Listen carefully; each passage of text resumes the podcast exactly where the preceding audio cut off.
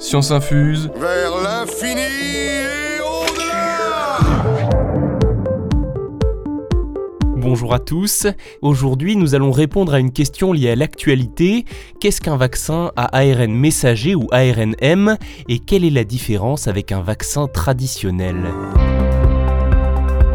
D'abord, il faut savoir que le principe d'un vaccin est toujours le même, apprendre à l'organisme à reconnaître un agent pathogène pour pouvoir s'en protéger.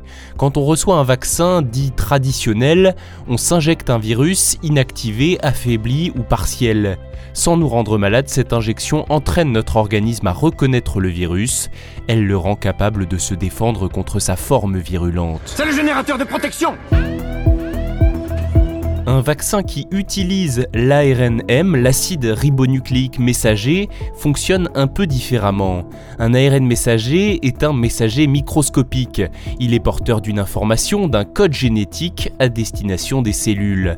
Grâce à ce code, l'organisme va produire la même réponse immunitaire que s'il avait été en contact avec le virus. Il devient donc capable de s'en protéger. J'ai l'immunité maintenant, qu'est-ce que vous pouvez bien m'offrir de plus? Le principal avantage de cette technique, c'est que l'écriture de ce code génétique ne prend que quelques semaines en laboratoire. C'est beaucoup moins long que lorsqu'il faut trouver une manière d'affaiblir l'agent pathogène pour qu'il ne soit pas contaminant.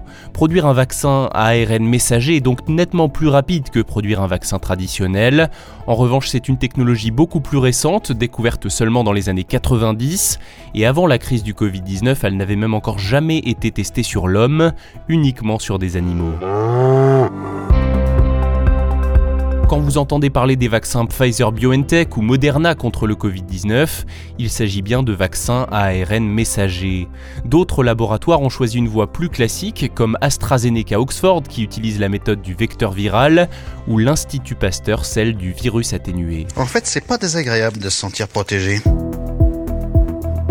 Avant de terminer cet épisode, je vais vous rassurer, contrairement à ce que vous avez peut-être lu sur internet ou entendu dire par votre tonton complotiste, il n'y a aucun risque qu'un vaccin à ARN messager n'impacte l'ADN.